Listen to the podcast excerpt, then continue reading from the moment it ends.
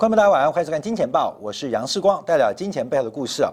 好，我们第一个看到美国股市昨天的下跌，主要受到 FB 遭遇到各州的一个反垄断的诉讼。那当然，这个《金钱报》在之前呢有特别提及啊，整个目前美国政治跟社会趋向反垄断的气氛。不管是欧洲对亚马逊跟 Google 的开罚，还是在美国针对 FB 的一个反垄断的诉讼，势必会使得过去引领美国科技股。引领美国股市走高的这几个巨头出现到一些变数跟变化。那另外要关注今天晚上啊是欧洲央行的利率决策会议，那会被如预期的扩大货币刺激，这也是晚上今天外汇市场可能很大的波动。还有欧盟二点二兆的这个纾困的一个预算刺激啊，在波兰跟匈牙利已经妥协的情况之下，那财政刺激方案出笼也是值得做关注的。那稍后我们会针对啊这个昨天晚上美国原油库存、汽油库存创下。四月以来最大的增幅，四月以来最大增幅。可原油价格到目前为止不跌反涨，这代表什么意思？我们可能持续做关注。那还有包括意大利的五年期国债啊，首度跌破了零利率啊，变负利率。好，今天我们重点先要提到，我们在之前做过拜登政府的财经。团队，今天我们特别观察啊，在昨天晚上也正式公布了对外贸易最重要的首席谈判手，就是美国贸易代表，将由华裔啊，也是呃台裔的戴奇来出任这个美国首席的贸易代表啊。这代表是呃之前在川普时代啊，是莱特希泽是非常非常鹰派啊。那过去几年啊，过去几十年，美国的贸易代表啊，基本上是非常非常具有地位。跟影响力的，那这次选出的戴奇，他的背景大家了解，因为拜登已经宣告了，目前基本上他的首要目的并不是多边的谈判或进一步的延续川普对各国施加的非关税。跟关税的压力，所以戴奇短时间他能够发挥的功能有限，有点是看守的味道，因为拜登首要的是包括的内政。还有包括新冠疫情的调和，在国际贸易当中，拜登已经表达了目前并没有要扩大贸易战的一个倾向。好，那我们要分析一下戴奇的位置啊，因为国会预算办呃这个呃贸易代表的位置其实很重要，在美国三权分立，立法部门、行政部门跟司法部门当中，这个预算办公室啊，包括了美国贸易代表办公室等等，都属于总统辖下的直接部门。啊，直接部门，所以它基本上是属于内阁团队的一个重要的组成啊，内阁团队重要组成。那这次很意外的，哎，比较意外，呃，很惊奇的，首度由女性，也是由华人来华裔来担任这个重要的职位。那我们就要分析一下戴奇他相关的背景，来预测他未来的变化。这个戴奇啊，他现年四十五岁。父母亲都是来自于台湾，属于台湾早期的移民。我们可以预测，他的父母亲应该是属于外省籍啊，所以很早期就进行移民，在华府长大。那毕业的，呃，这个耶鲁大学的文学士，还有哈佛大学的法学博士。那小时候常常随着父母回台湾探亲。那本来是做贸易律师的。那在一九九六年到九八年的时候，曾经以耶鲁中国学者身份。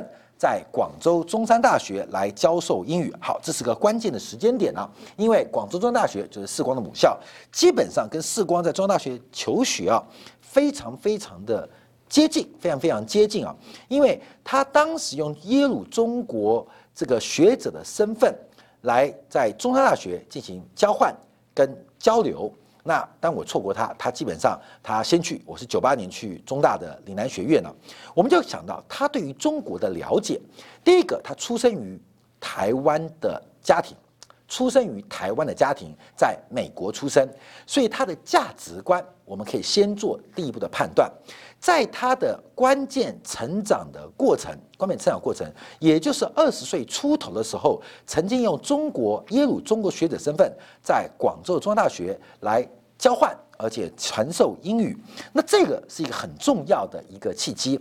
他为什么可以成为耶鲁大学中国学者身份，去广州的中大学来进行交换？跟教授英语，而且为期超过两年。这个交换学生他来自哪边？因为世光啊，在呃中大念书的时候啊，基本上跟很多留学生做了非常广泛的一个生活跟交流，有非常多的海外大学进行留学生的交换动作。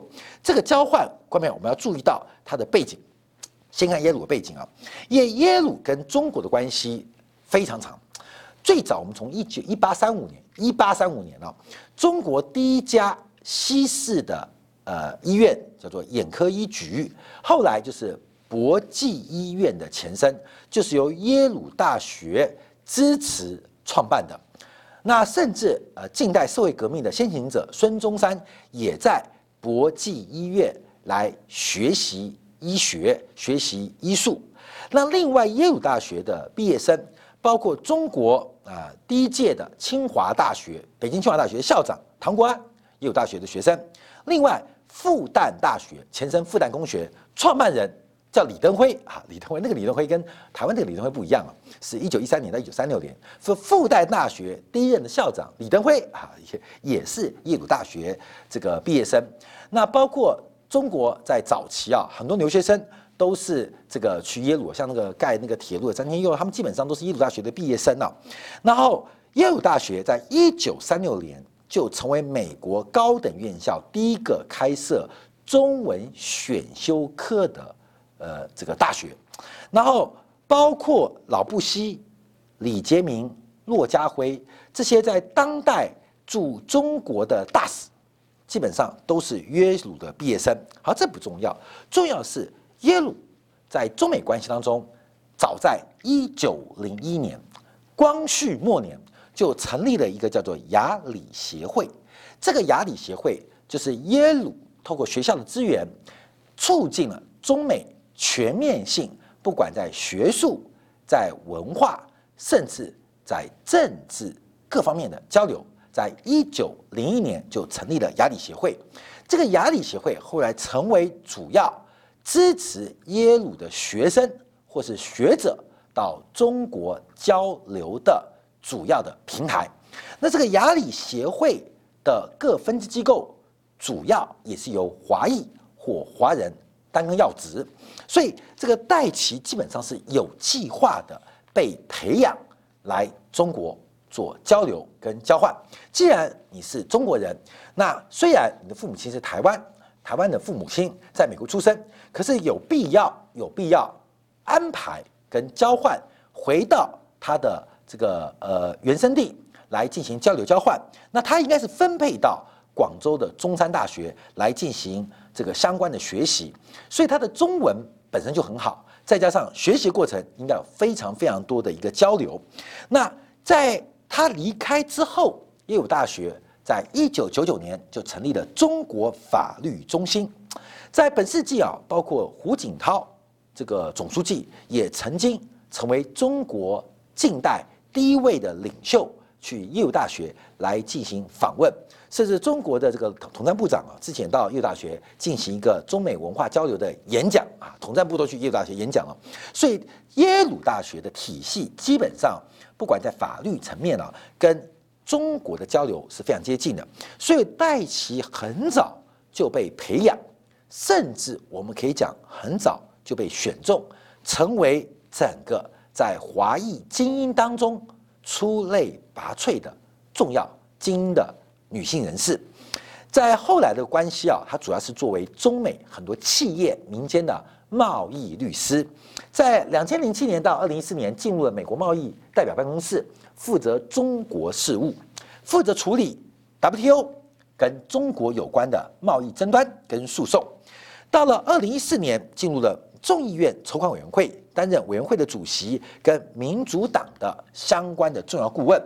那二零一七年，成为首席的贸易众议院的民主党的法律顾问。所以，他对于贸易的知识。跟对于贸易的案例跟贸易的现实，他是非常了解的。那中国跟美国互为最大的贸易对手，也是世界最大两经济国。由他的背景，由他文化的差异，尤其他做过对比。啊，观众朋友，相信时光啊！我们从台湾出生，再去广州中大留学，那念书啊，不叫留学，念书。那刚好他是一九九六到九八，时光是九八到零二，所以基本上我们感受到当下的时代。观众朋友，我可以直接讲啊，你知道吗？作为一个这个贸易的观察，你要知道那时候去广州中大会遇见什么事情，各位可能不能想象哦。当时的中大在商业贸易环境当中，大家可能台湾观众不知道了，大陆观众可能也已经忘记啊。当时爆发中国第一场本土的金融危机，叫做广东信托事件，就是广信事件、广信危机啊。那广信危机就跟中国国产的乐凯软片，因为外汇、因为人民币的升贬值，导致它日元负债这个资不抵债破产有高度关系。其实整个呃九零年代末期，在中国第一场的本土金融危机、金融机构的危机当中，其实戴奇就在第一线。他有没有观察我不知道，可是，在当时只要他有接近商学院的话，应该都能够了解到中国社会的特殊性，尤其是台湾的价值观。又到广州交换了超过两年，这个对比啊，会拉出来一个非常大的认识。所以戴奇他不仅对于国际贸易非常熟悉，而且我们可以断定，他对于中国的认识会超出一般人的想象。他可能不同于大陆同胞对于自己的认识，也会不同于台湾同胞对于大陆认识。他也不止这个呃，超过美国人对中国认识，在。三方的文化交流当中，他应该会有非常特别的见解，这是我们对他的一个期待啊。那他主要在政坛上最重要，在近年来最大的政绩啊，就是在这个美墨加这个所谓的 NAFTA 这个进一步的美墨加协议当中，在二零一八年国会审批这个协议当中啊，他针对这个劳工跟环保的条款当中发挥了非常重要的作用，他这种温和。而坚强的力量，成为在共和党民主当中都非常非常尊重跟得到好评的。在今年八月份的时候，戴奇出席了美国进步研究中心，这是美国五大智库，而且偏向左派，就是自由主义派的智库。他表示，对于如何跟中国竞争。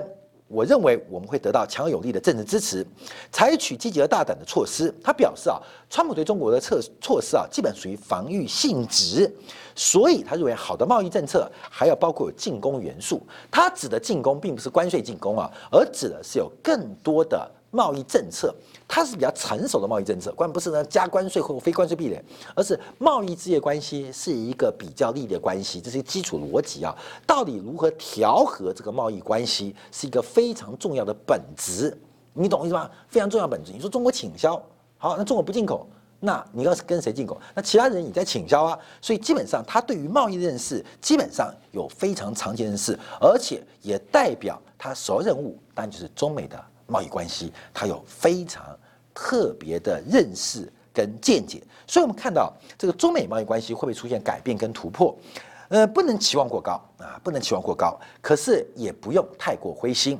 那已经内化成美国人的华裔美国人，他基本上就是一个黄皮肤的美国人，所以我们只能期待他对于中国。文化跟目前大陆社会主义制度的了解，但不能用民族认同来期待他。光明相信哦，这个在美国的华人基本上有不少啊，不少啊，比美国人还美国啊，所以我们不能太过期待他的肤色跟他的基因，可是我们可以期待他对于中国的理解、了解。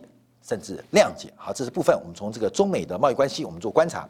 那我们要看戴奇有多伟大，因为他是首首位的这个拜登首位华裔代表，也是史上首位的华裔贸易代贸易代表，这是以中至中啊。我们讲他的故事，必须要提到。那以华裔来讲，更重要的啊，就是赵小兰啊，赵小兰。这赵小兰呢，还是目前美国现任运输部长。那他最厉害的。重要啊！不仅是在布希时代曾经做过这个呃劳工部长啊，在布希时代，她老公就是目前美国参议院的领袖这个麦康纳啊，麦康纳啊，麦康纳，这就是目前美国参议院的多数党领袖麦康纳，就是她的老公。好，讲他的故事很特别，看到没有？那到底赵小兰是嫁对老公，还是麦康纳娶对老婆？这个故事就很特别了。赵小兰是这个上海人啊，这个是叫做赵锡成啊。当年啊，因为国共内战跑到台湾，那成立航运公司，这叫福马航运啊，这个 Format 嘛，这个什么 For Format，它的一个英文叫不是 Format 啊，就是 for 什么 Mate，官媒可以查福茂货运公司啊。这个赵锡成靠着越战赚到了第一桶金，赚到第一桶金，那是一个非常重要的行商。我查了一下资料的，目前为止它有十八艘中大型的散装航运，最近也在前年才刚刚跟上海的外高桥这个造船厂下了两个十八万吨大型的。铁矿的运输船，那他们的家族生意基本上让赵小兰的从政生涯遭遇到非常大的困境。美国人也是不避嫌的哦。诶，赵小兰你要做什么？劳工部长之外，你做什么？你家做航运的啊？那你就做运输部长。诶，美国人很特别哦。但这个他懂，他也做，因为他从小就做这个行业，包括做他父亲的秘书啊出身。他是家里六个姐妹的大姐。现在啊，这个福茂航运是由六妹来负责。但我们要提到一个重点，看到没有？赵小兰家族赵锡成对于目前美国参议院多数党，也就是共和党的领导人麦康奈，看到没有？在麦康奈选上议员之前，基本上赵锡成就是麦康奈最大的金主。中国人对于政治的敏感跟投资是非常敏锐的。从一九八九年。在赵小兰跟麦康纳结婚前四年，赵锡成就开始透过大量的政治现金来支持麦康纳的从政生涯。到一九九三年麦康纳的选举，甚至赵小兰就直接嫁给了麦康纳。所以赵锡成的投资非常成功哦，不仅赞助他女婿未来女婿钱，连女儿都一起嫁进去。哎，不是赵小兰不成功哦。赵小兰本来就很优秀哦，所以麦康纳，基本上他是入赘，你知道吗？说麦康纳应该姓赵，麦康纳赵啊，对，知道他是入赘，因为他整个麦康纳的发展基本上跟赵家有紧密的关系。在过去几年啊，因为他们财富暴增啊，那财富暴增原因也是因为赵小兰受到他父亲啊，在零七八年赠予的两千五百万美金，使得麦康纳成为美国最有钱的议员之一。那钱哪里来？不是麦康纳本事，而是赵小兰，因为夫妻嘛，共同申报制，他赵小兰的父亲给他的钱，所以麦康纳也提到，他说我以我的家人为荣啊，我以我家人为傲啊，我有钱怎么样啊？我老婆婆家有钱怎么样？所以基本上这个赵小兰的家族，对于目前美国共和党参议院的主呃领袖啊，基本因为共党多数嘛，是一个非常重要的影响力。非常重要的影响力。那这关系很特别啊，因为这个福茂集团基本上主要是做这个中国跟澳洲铁矿砂运输的生意，这个也是很妙。最近不是中澳就为这个贸易争端闹很大吗？那刚好这个福茂集团它百分之七十的营收就是中国跟澳洲的关系，就是那它的船就是做铁矿上的运输，所以其实很深哦，看到没有？其实很深。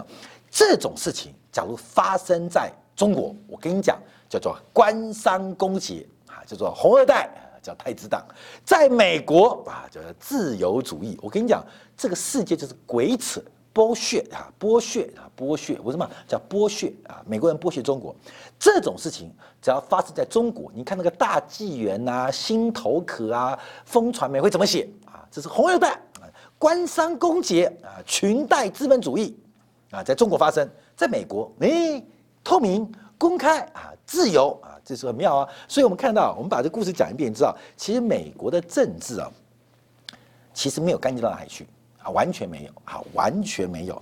那麦康纳对于中国的态度，并不是非常的友善。那主要原因可能是入赘入太久了啊，有一个中国老丈人，既是他的丈人，也是他的金主。那旁边还有一个老婆看着他，说是不是因此对于中国人？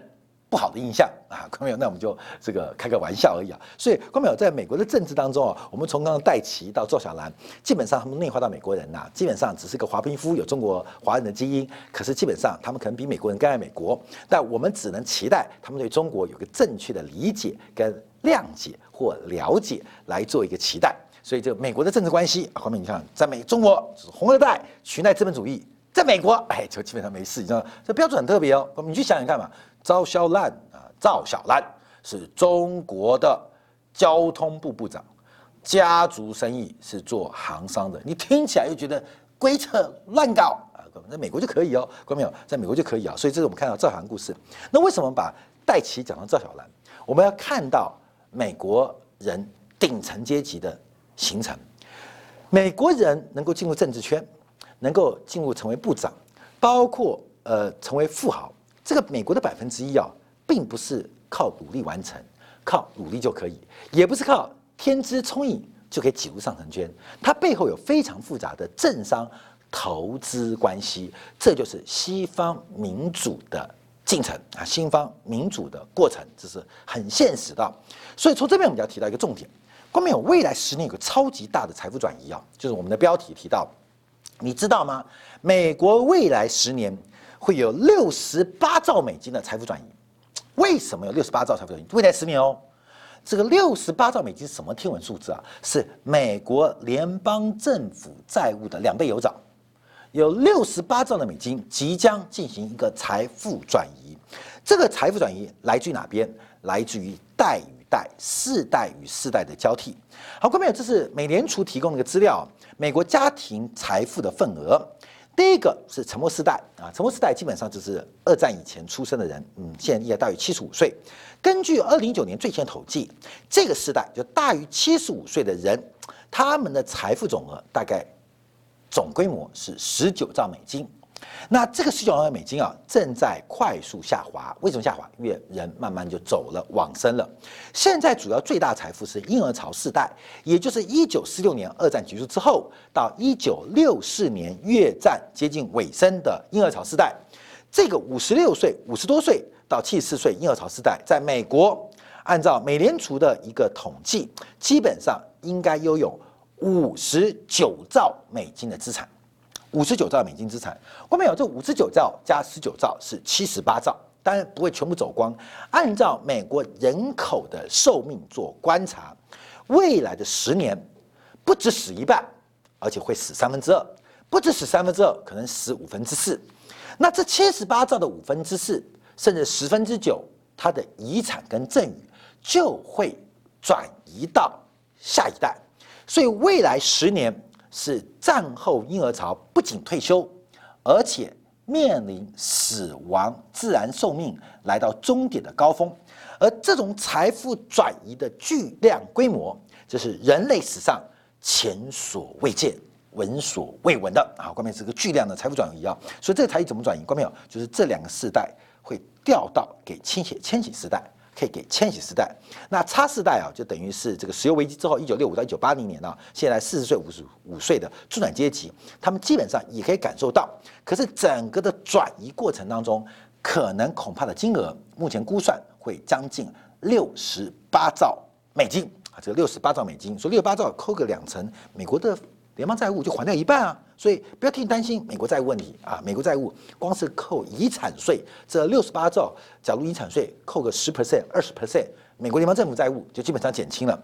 好，我们就进一步分析啊，看到没有？因为啊，我们现在注意到，我们金钱豹是做投资分析啊，今年背后故事有六十八兆的财富在移动，中间会不会掉一个百分之一出来？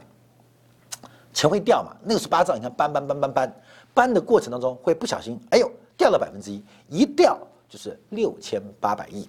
另外很重要的就是从沉默时代跟婴儿潮时代转给千禧世代的过程，会出现很特别的现象。好，各位们先看这个背景资料，这个背景资料，因为这个四个时代是以一九四五年为生为前，叫沉默时代，战后婴儿潮。还有包括了婴儿潮的下一代，哎，差世代，还有包括在近期的千禧时代，他，年纪七十五岁，还有五十六岁以上接近退休。目前中产阶级是四十到五十五，那千禧世代代是二十四到三十九，目前进入社会了。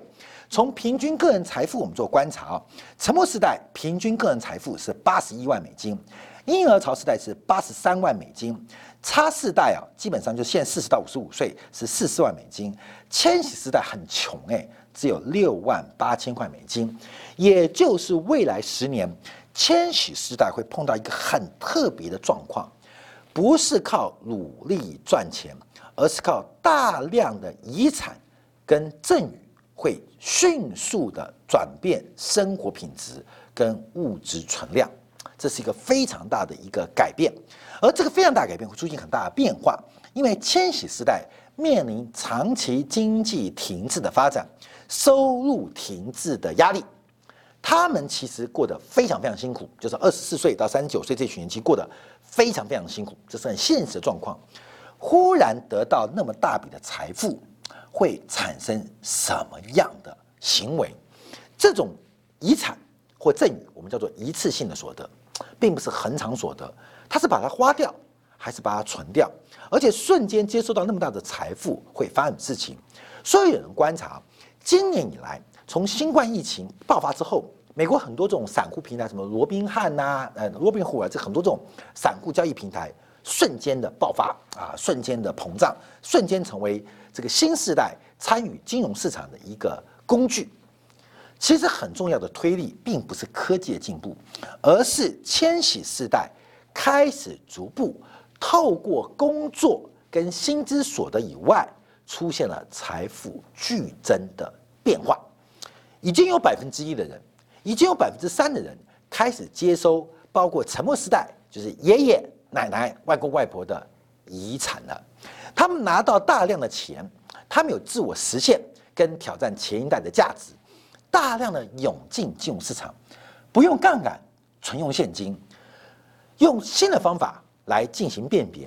他们为的就是要超越上时代，他们这种雄心壮志哦，哎呀，这个爸爸是传给你黄金，你就把黄金卖掉去买比特币啊，这是千禧世代会干的事情。黄金要干嘛？比特币取代黄金，所以这个价值观的转变变得非常非常的特别，跟非常非常的重要，这是我们要特别做观察的。假如我们再往下看一下，会发生什么事情啊？我们看下财富的变化，因为从整个它资产分配当中啊。七十岁以上，包括房地产、耐久财、股票、基金。我们看到七十岁以上最重要资产是股票跟共同基金，占总财富的百分之二十四点六。第二大资产是房地产的二十一点六。到了五十到六十五十五岁到六十九岁人，他们最大的财富是退休金跟养老金，占百分之二十五。第二顺位才是股票跟共同基金，第三名是房地产。四十到五十四岁这个差世代，他们最重要的财富是在房地产，其次是退休金、养老金。再来是股票，三十九岁以下以房地产为主，将近四成。另外开始储备退休金、养老金，这是个世代的变化。为什么？因为刚开始啊，可能没有多余的资金可以来进行呃这个剩余资金的理财跟配置，所以钱不是做房奴，不然就是存退休金啊。那就这两个选择，两个选项。随着年纪的增长，开始逐步增加股票。跟这个 mutual fund 的投资，等到年纪越来越大，基本上开始享用或消费退休金之后，那开始房地产开始进行正之后，所以慢慢的比例会下滑，相对于股票跟共同基金的凸显度会越来越高。后面其实四光几个亲戚啊，妹妹们啊，在美国其实就是个时代啊，就变化。过去的房贷快还完了，那养老金存的也不少，可是现有闲钱，小孩也长大了，开始想要买股票啊，开始买股票，就问。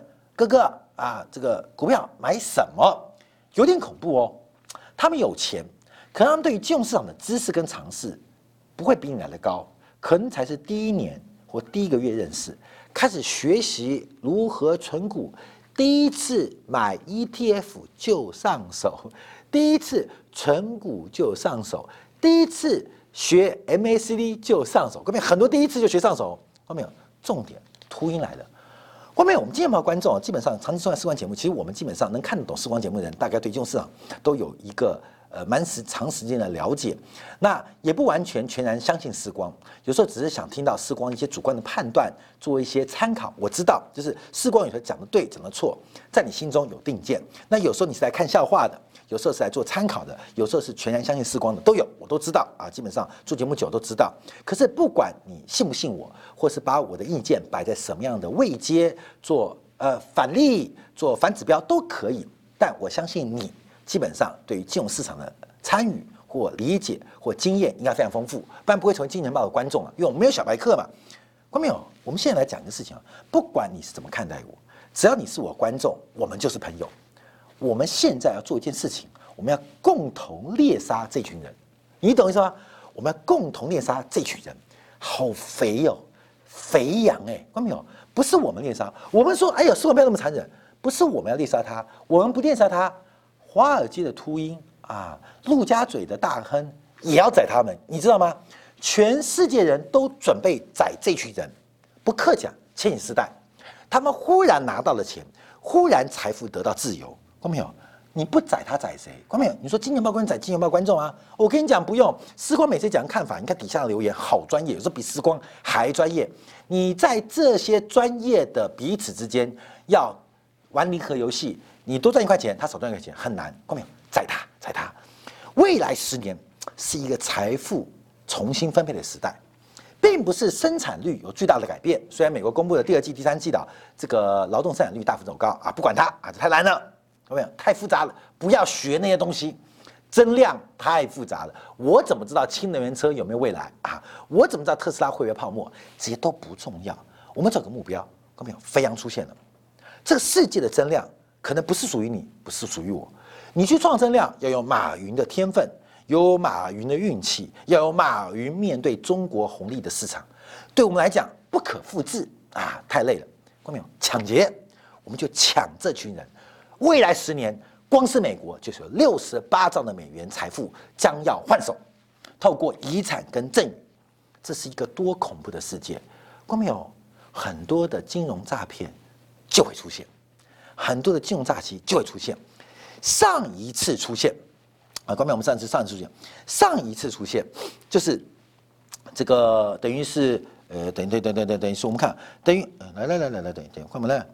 上一次沉默世代的爸爸，把沉默世代的爸爸，沉默世代的爸爸就一战前的人，把他的财富转给差世代的时候，在美国发生了信用债跟乐色债、乐色债的泡沫。我们那时候一样哦。我最近在研究川普，因为我认为啊，能够当上美国总统，像川普这个人都很伟大，所以我昨天特别研究川普在八零年代、九年代做什么。其实川普八零八零年九年代，因为我很好奇，为什么他能破产三次还能站得起来？其实川普。在透过大量的垃圾债跟信用债这些高风险高低评级的债券进行融资进行并购，那在风险发生之后，当然他就破产。可是川普在那个垃圾债的年代，他算是垃圾中当中垃圾在发行当中最有信用的人。所以为什么川普可以站起来？关键川普是会赖账，我们只觉得他三次破产怎么起得来？他的破产。是可预见的，因为他做高风险的杠杆融资，他发行了大量垃圾债或低评级信用债，包括他并购那个泰姬玛哈林啊，这个那个拉斯维加斯、拉斯维加斯的这个拉斯维加斯的这个赌场饭店，他不仅给高息，而且给并购之后的分润。所以其实很多投资人知道，川普的杠杆是非常大的，那投资人愿意冒这个风险，但破产。在一个理性当中，也是更能够理解的。所以，川普的很多次破产，基本上并不是故意赖账，他的债权人其实理解这个风险。而川普在当年的态度，不仅狂妄，不仅自信，而且聪明，更重要是肯负责。所以，川普为什么破产之后站得起来？我最近研究川普当年八年九年在干嘛？他回来一个世机，川普能够破产再起，破产再起，破产再起，玩的谁钱？玩的就是沉默世代的爸爸。当时把遗产跟赠与透过二战的黄金红利转移给差时代，看到没有？转移给差时代，那个转移过程当中，美国人出现了一群秃鹰，你懂吗？一群的猎家，呃，这个呃猎人准备抢劫这个财富。我讲我外公跟我讲的故事啊，我外公的父亲啊是成都人啊，外公成都人啊。那因为中国的农田很碎破碎化嘛，所以呃。我外公的原因就是我曾外祖父他住的地方跟家里的田是有落差的，就是呃更先一辈留下来的祖田跟他生活耕种田是不一样的。那很久很久以前啊，具体年份我不知道，就是我外公跟我讲的故事。有一年要从租人家的地佃农回到自己家地耕种，就回来啊，就是人家地还给你，就回家佃种嘛。那佃农还给别人，那个过程当中，哇，这是财富的转移哦。那不只是人的。转移哦，也是物质家具的转移，也是财富转移，遇到了抢劫。那次抢劫让我外公，就是曾祖父家家中的财富受到极大的一个损失啊！关没有？现在来了，关没有？我把它抢回来，怎么抢？关没有？每一个世代的转移，你相信都会是一个非常惨痛而具有血跟泪的故事。我们扮演什么角色？我们教不了他们，我们教不会他们。我们唯一做的立场就是参与这场抢劫的盛宴。官媒怎么抢的呢？怎么抢呢？不管是特斯拉，不管是比特币，基本上在历史的金融市场的长流当中，它注定就会成为一个泡沫。那在这个过程当中，它会产生很多财富的膨胀到萎缩，膨胀到萎缩，经过了无数次的膨胀跟萎缩之后，就变没有了。金融市场的投机是一个零和游戏，你的每一块钱都是从别人口袋拿来的，所以我们赶上了这个时代，面对全球最大的资产价格的泡沫潮，看到没有？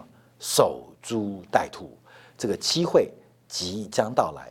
现在他们用最高代价实现他们人生自我实现的精神主义，他们也将会用他们的失败跟挫折，用非比寻常的价格建售他们的资产，这是一个必然出现的循环。而这个循环过程当中，希望有我，希望有你，我们共同来享受。光是美国就是六十八兆财富的转移，我们就像是非洲羚羊过河。非洲斑马过河，我们一起来做鳄鱼，随便咬一只就吃饱了，吃吃到两只我们就过好日子了，吃到三只我们下一代就发达了。好，感谢大家的收看！稍后我们会针对啊，第一个这个油价的库存，还有包括全球的负利率债券，在昨天晚上正突破十八兆美金，做进一步的一个分析跟观察。明天同一时间晚上八点，杨世光的《金钱报》与您再会。